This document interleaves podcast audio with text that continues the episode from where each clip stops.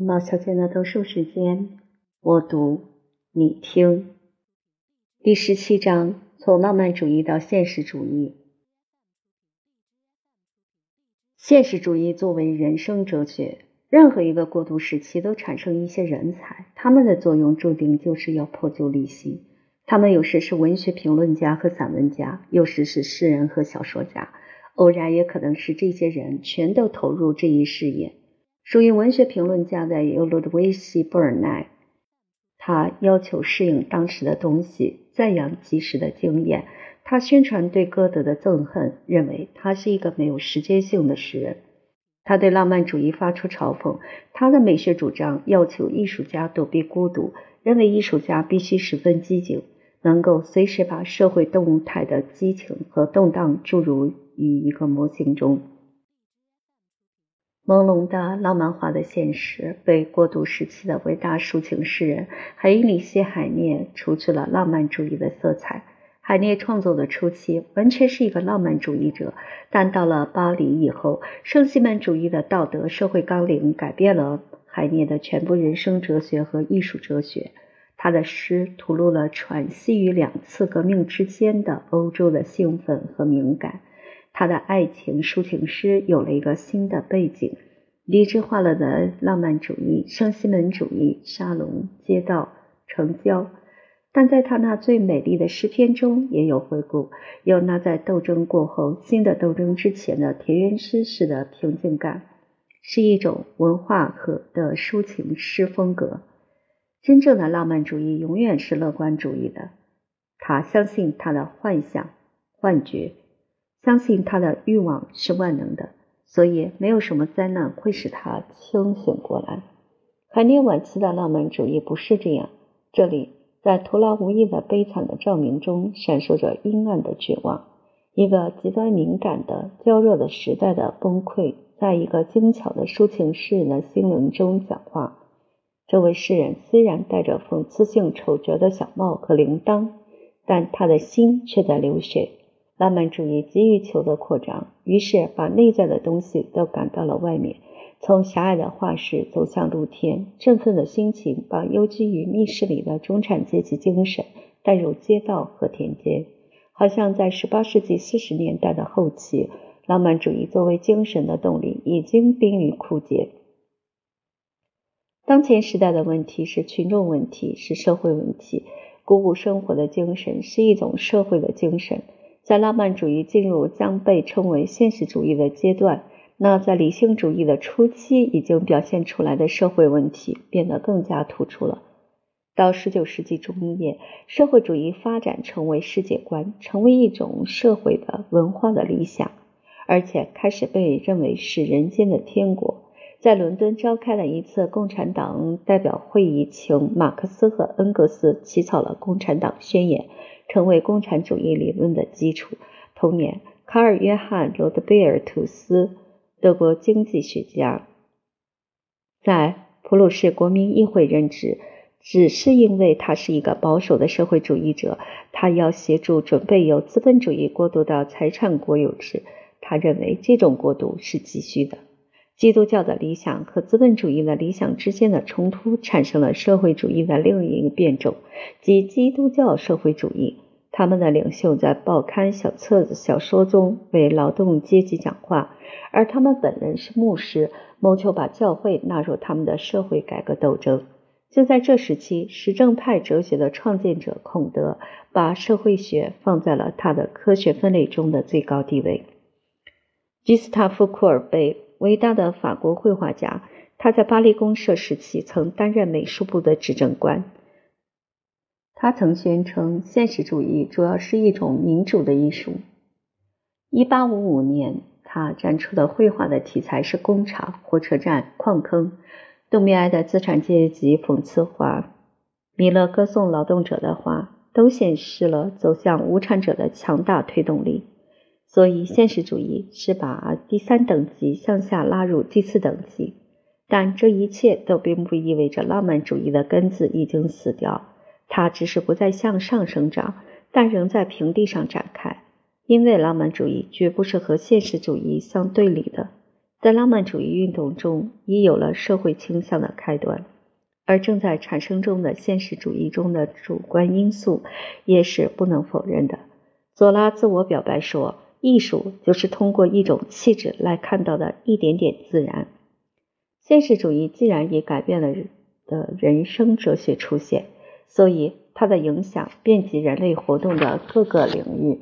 现实主义可以是自然的、明显的。像在荷马史诗或在民间故事中那样，在那里，无论叙事者或者听故事的人都看不出高下有别的秩序等级，看不出哪些细节是应该突出的，哪些是应该省略的。他们对生活的一切现象的表现都同样感兴趣。拉伯雷的烈性现实主义也一样是自然而明显的。但后来一个时期，现实主义成了一种有意识做出来的姿态，发展成为一种口号，矛头指向理想主义的或是虚假的理想主义的性格刻画。他以真实性的名义反对之。因此，现代的现实主义在哲学上是以生活可以按其原来面貌描绘出来的这一可以争论的论断作为出发点的。其实，现实主义并非永远都是客观的。当他选择某些细节进行最大限度的仔细观察时，这一行动就为主观性留下了极广阔的余地。而且，只求观察事物细节的近似，必然削弱艺术家或作家对整体、对形式的关心，从而驱使他创作出在形式上最自由、最没有聚合性的艺术，即小说和标题音乐。浪漫主义最擅长的题材是抒情风格的题材，不论是抒情诗本身，还是史诗、戏剧或交响乐。戏剧在雨果和他的追随者们的手上已经趋向于现实主义，现在更加大踏步地努力应用这一原则。相似的情况是门德尔松描写环境气氛的序曲《赫布里底群岛》《平静的大海》。促使音乐家探索在音乐中更加现实主义的表现大自然，但是，正好像真正艺术性强的戏剧仍然继续在浪漫派的主观性与戏剧所不可缺少的某种客观性之间经受折磨一样，作曲家碰到了音乐固有形式这个重大问题：政治的和社会的哲学影响艺术。一方面是由于历史的潮流，一方面也是由于浪漫主义的的所隐含的理想主义的一种自然的反作用。政治意图虽然遮住了诗的意志，但它却撕破了悬在历史剧中的英雄与观众之间的悲壮的和幻想的沙漠。斯坦达尔第一个离开纯浪漫主义的温暖而多彩的境地。但他还不是一个真正的现实主义者。这位浪漫主义者的主观性冲破了他的戏剧天性。人间事物最客观的、最现实主义的描绘家是巴尔扎克。这位小说家废弃爱情，对于本来面貌的生活进行无穷止的分析。即使是他在对社会的仇视态度中，也还有一种浪漫主义的暗流。在他的心酸中，在他带讽刺意味的赞扬中。常常闪烁着浪漫主义的悲壮之情。弗洛拜全力实践现实主义，但在他的萨朗波的东方色彩的光辉中，也还保留着很多浪漫主义精神。只不过，他以更加敏锐的眼光对事物进行窥探，对之进行观察和分析，这是浪漫主义者做不到的。所以，现实主义并不是浪漫主义的对立面，而是它的继续，它的进一步扩展。正如浪漫主义是古典主义的继续一样，现实主义是浪漫主义的成就。它从打破的理想主义中，从觉醒过来的浪漫主义中，从符合社会的低沉的心理状态中兴起。作为对虚假的理想主义的反作用，它起着健康的作用，因为它使艺术更加靠近生活。大大丰富了文学和艺术表现的范围和手段。这一财富的大部分，甚至在艺术和群众已经转过来反对他以后，仍被保留下来。探寻包容一切的整体艺术。如今只有我们三人在一起，因为我们很相像。理查德·瓦格纳信中所提的三人一起的艺术家是理查德·瓦格纳、弗朗茨李斯特和埃克托尔·布列兹。这是炽热的新的浪漫现实主义乐派的三个卓越音乐家。是什么促使瓦格纳把在人和音乐上完全不同的个性认为是在精神上相类似的呢？对这一问题的唯一的答案是，把它们连在一起的是他们的艺术具有共同的根源。他们都在现实主义中保留了浪漫主义，他们都没能完成各自的使命。三人为了逃避艺术的奴隶性，都放弃了虚假的古典语言。三人都追求着不可达到的浪漫主义的理想，追求着无所不包的综合的艺术作品。在其他方面，他们三人的艺术本质是不同的，所采用的途径也直接相对立。瓦格纳想要把一切结合到歌剧中去，布列茨则力图把一切都包括到交响乐中去，李斯特则梦想一种新型的音乐——人文主义的音乐，使剧院中的戏剧性因素与教堂中的虔诚因素相结合。这些都是一些显著的浪漫主义观念。但是他们的追求和实施远远离开了原定的目标。这三位音乐家的生活和活动在浪漫主义的危机中度过，这使得浪漫主义危机不断急剧增长，直到在瓦格纳的《特里斯坦》中达到了终点，归于瓦解。浪漫主义都是一些理想主义者，贪得无厌的理想主义者，他们不能容忍任何确定的理想，因为那会限制了他们的理想主义。他们爱一切理想，布列斯、李斯特、瓦格纳同样被浪漫主义的理想所吸引，但他们有意识的按照计划好了的哲学的和音乐的体系前进。浪漫主义者没有体系，他们是格言家，他们在短小的抒情形式中进行思维。现实主义者只知道有一定体系，如固定乐思或主导动机支配下的庞大结构。他们没有一人做过书写内心亲密感情的作品，甚至不写室内乐。只是李斯特有些钢琴曲和一两首歌曲可能接近于纯粹抒情性。浪漫主义的抒情是零碎的，但是这零碎并非孤独绝望的象征。它们不是精神的原子，而是单子。每一意念，无论多么小，都是一个个体。因此。它可以且实际上在缩影中反映全貌。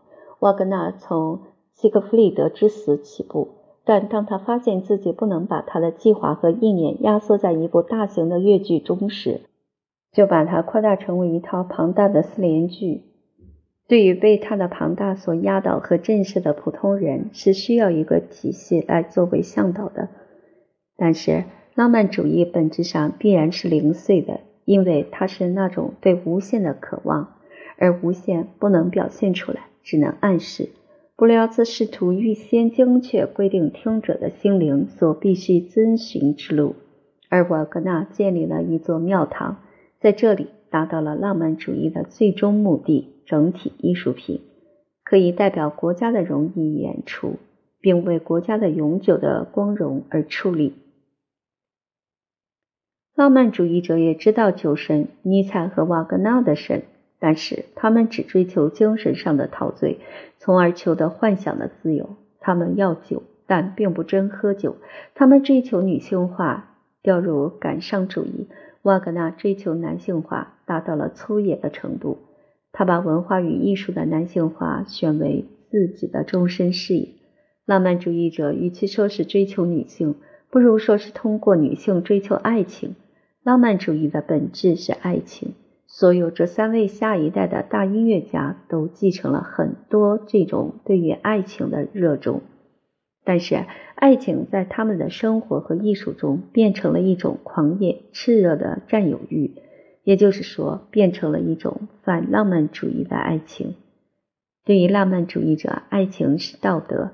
诺瓦利斯说过：“每一卑下的情感都是对爱人的不忠。”施莱格尔认为，真正的爱情应该像一个秘密，一个奇迹。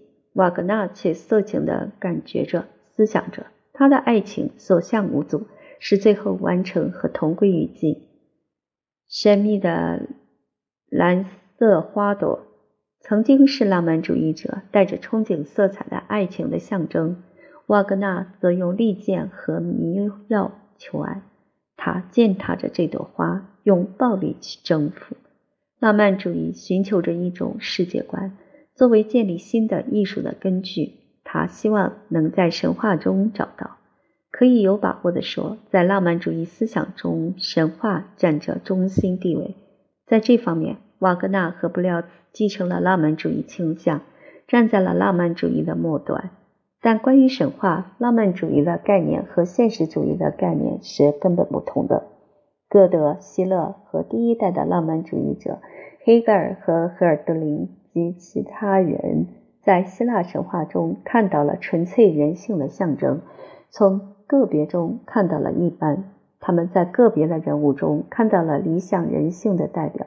他们并不希望希腊神话的返回，他们所希望的是一种既有同样美感和爱情精神的宗教，一种达到理想教的高度的自然教。瓦格纳曾是领导人之一的所谓青年德意志运动，也是在寻找一种新的世界观。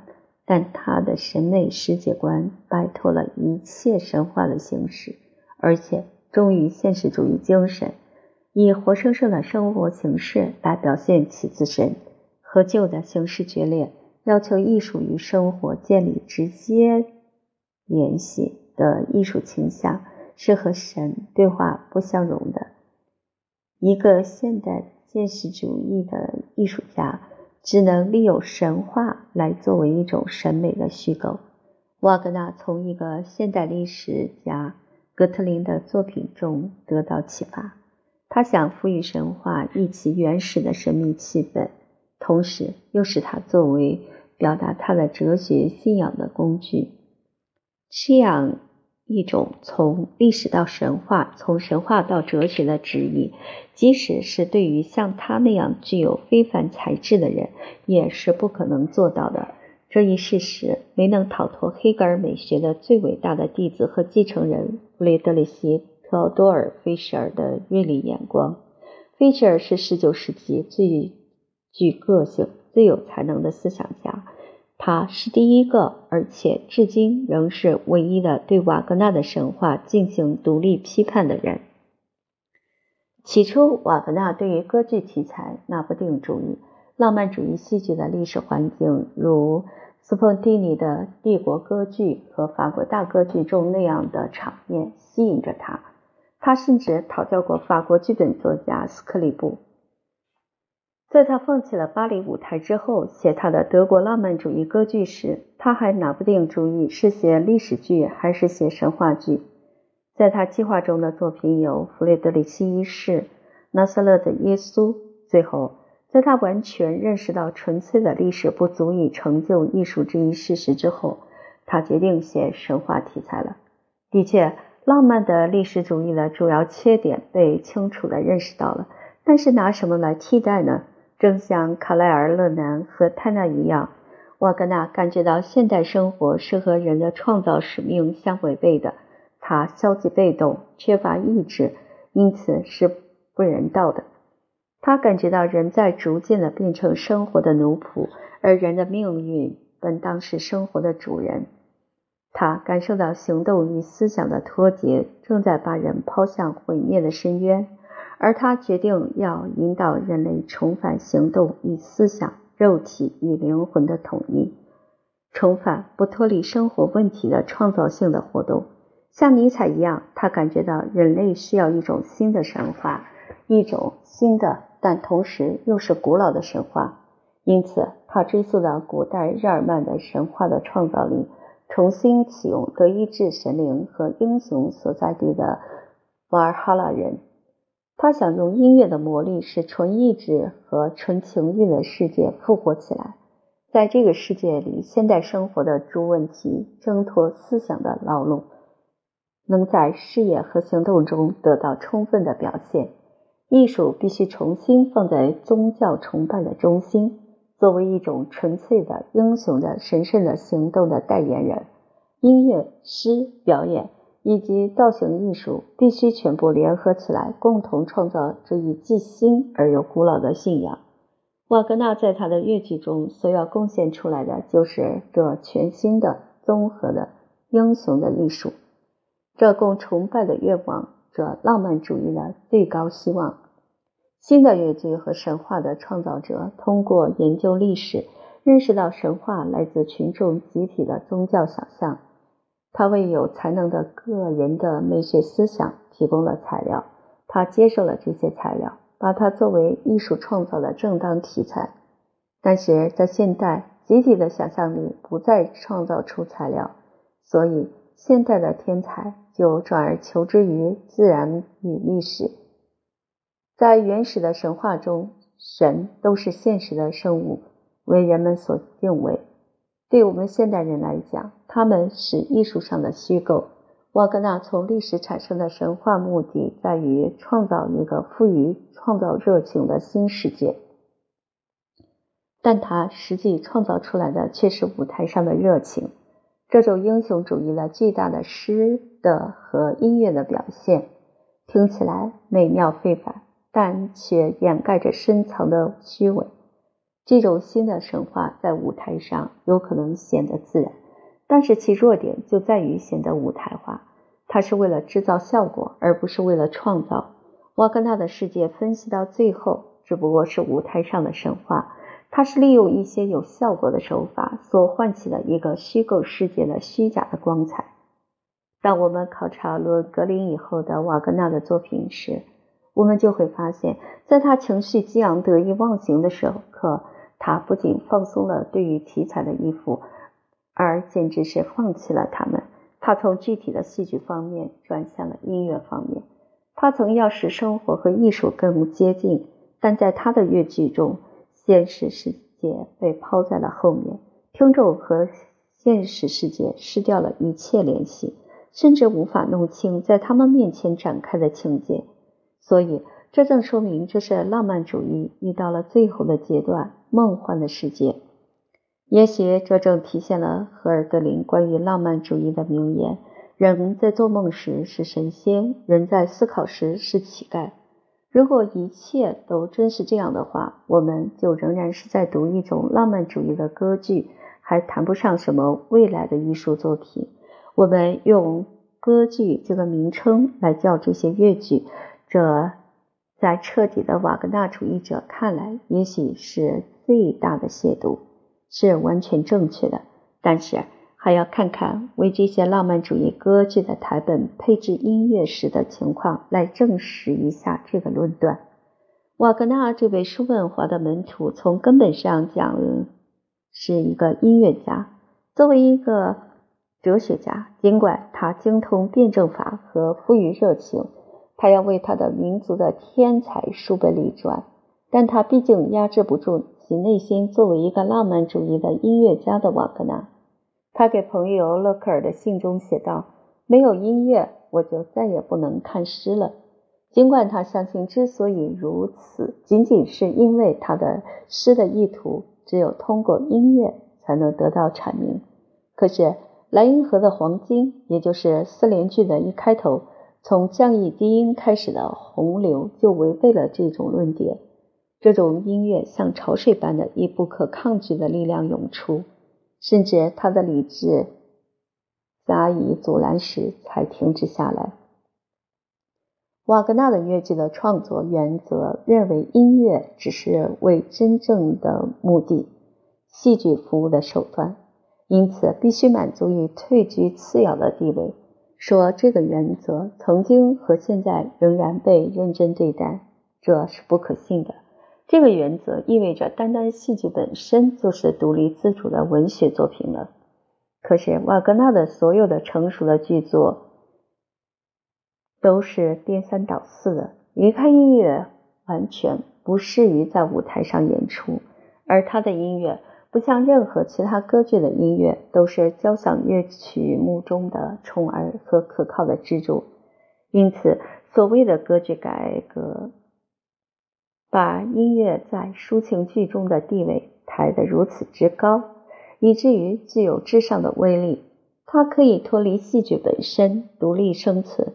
即使是最缺乏戏剧性的十七或十八世纪的音乐会式的歌剧，也没有做到这种地步，因为那时的互不连贯的、不合逻辑的凡士咏叹调，毕竟还是为人声写的抒情曲。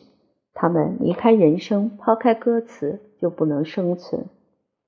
现实主义者、哲学家、戏剧家、交响乐作曲家的瓦格纳所做的事。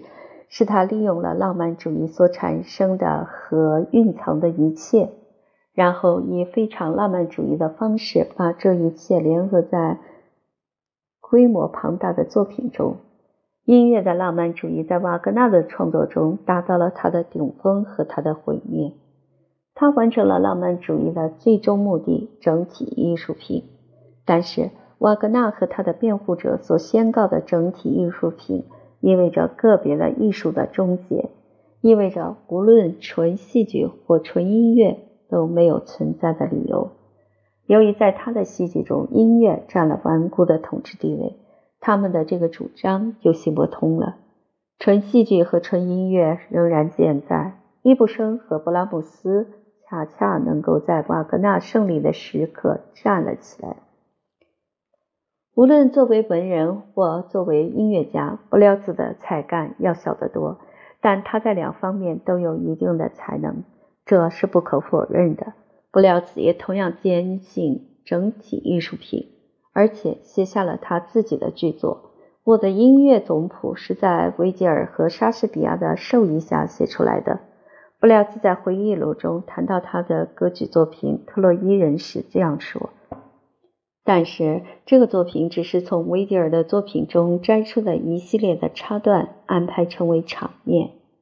它缺乏连贯性和一个主导思想。即使拿最宽的尺度来衡量，它也仅仅是在很小的范围做到了戏剧的要求。他把维吉尔的《埃涅阿斯纪》切成了碎片。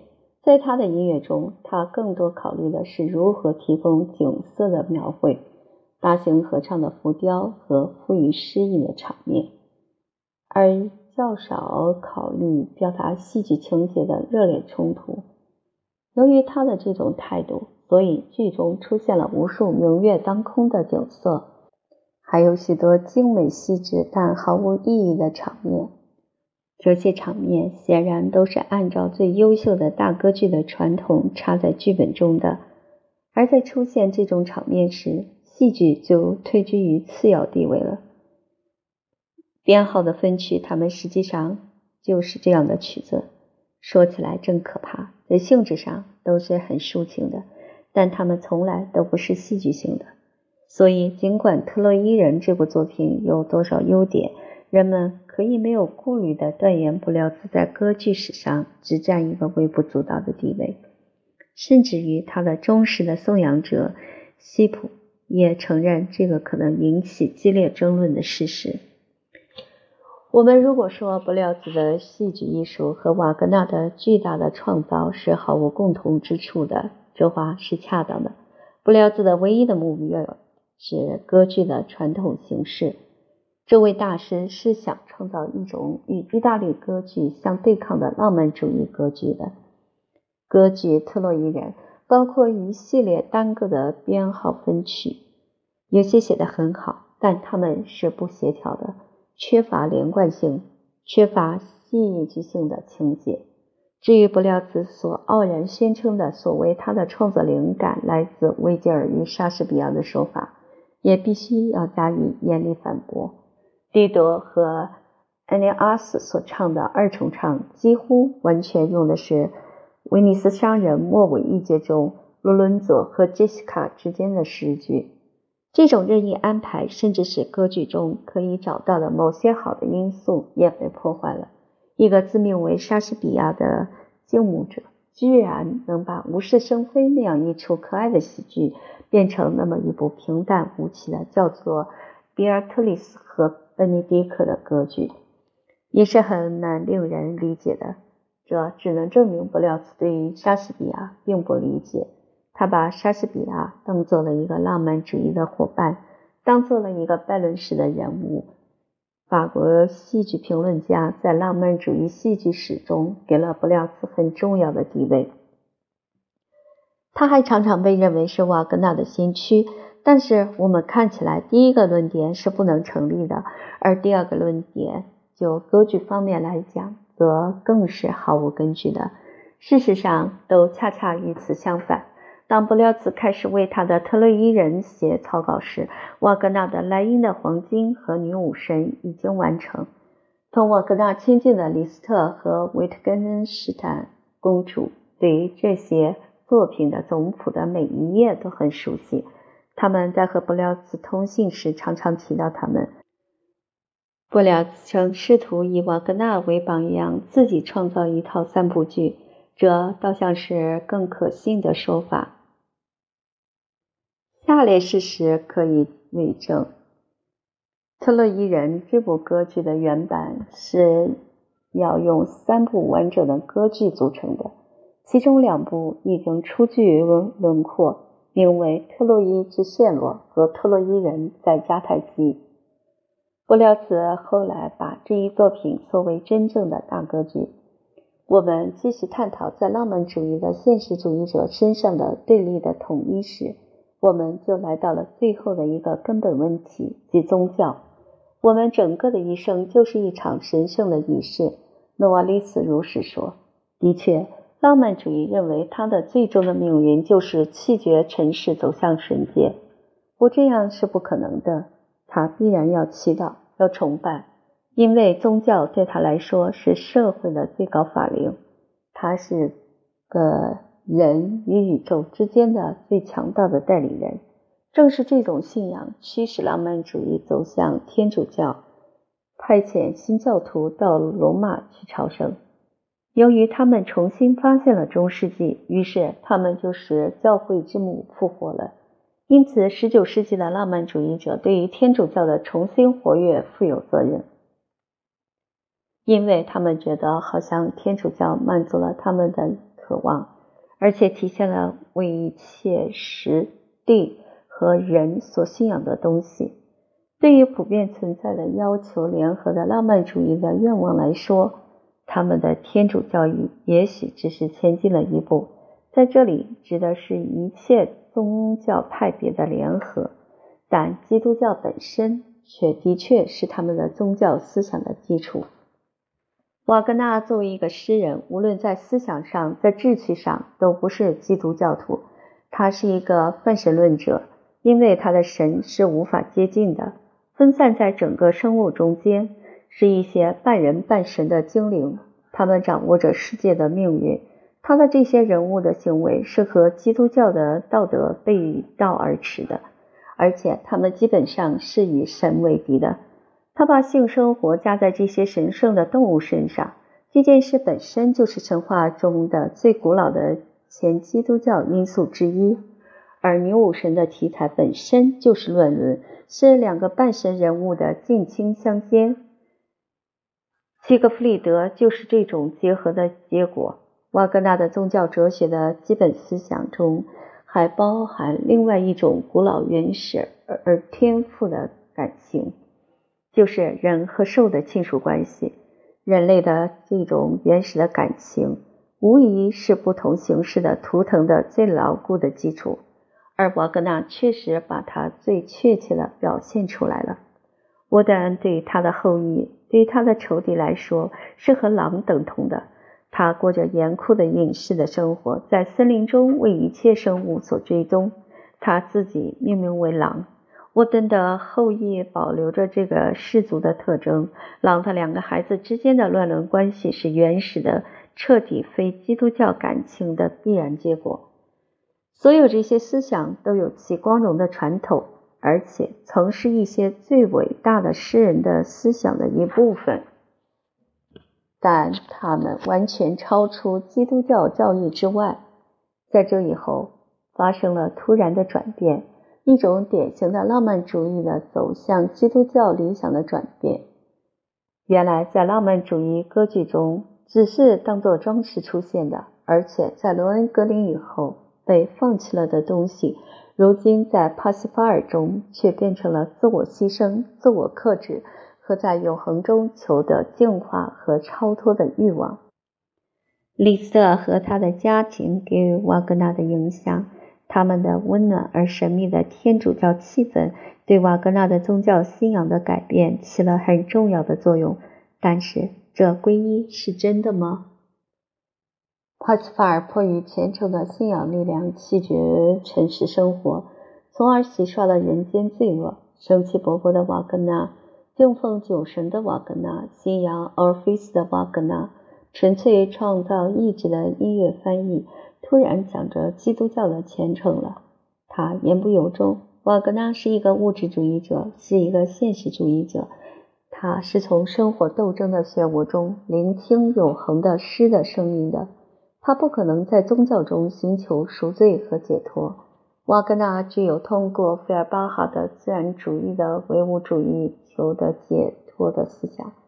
他同时和叔本华一样，相信生活是由抑郁与成就形成的，而满足，即使是强烈欲望的满足，结果也是一场空。因此，他们的主人公无不在满足的发作中灭亡。对于瓦格纳这样一个人，只有艺术可以给他以最深刻的启示，而不是宗教。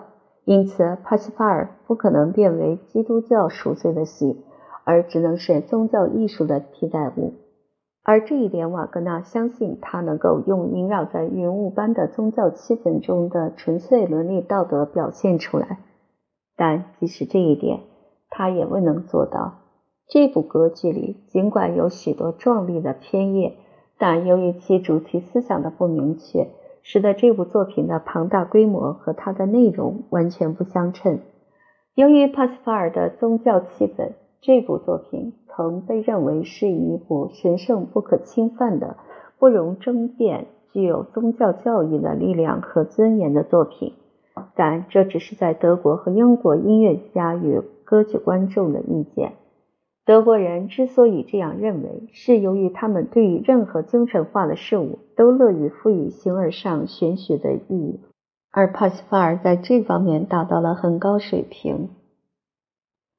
至于英国人，则是由于歌剧的宗教题材解除了他们固有的不可克服的怀疑。属于其他文化传统的音乐家和音乐爱好者都不持这样的看法。他们没有形而上学癖好的约束，他们对待音乐的态度是估量不到的东西，又不去估量。他们都承认这些作品中的音乐有许多地方很美，但他们大部分人都接受不了这部歌剧作品本身的夸张而造作的象征意义。在瓦格纳的音乐中，没有比帕西法尔第三幕的前奏曲和整个杰作《耶稣受难日》的一段更安详优美的了。虽然必然承认，这部剧中某些人物的性格也表现了瓦格纳对于人性的奇怪想法。克林希尔是帕西法尔中最美好的人物，这个灵巧的魔法师，这个恶棍。他不仅是这部剧中的唯一有人性的人物，而且是唯一有道德的人物。这部剧展示了最虚伪的道德的和宗教的思想，而青年帕斯法尔就是这些思想的英勇而愚昧的拥护者。简而言之，这是一部基督教的戏剧，剧中没有一人愿意自我牺牲，虽然牺牲是基督教的最高尚的道德之一。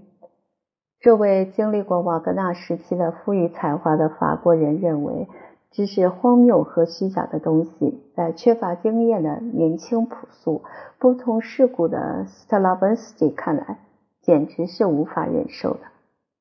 巴洛伊特的这部整个的喜剧，连同他的那些可笑的仪式，不简直就是一种宗教仪式的无意识的模仿吗？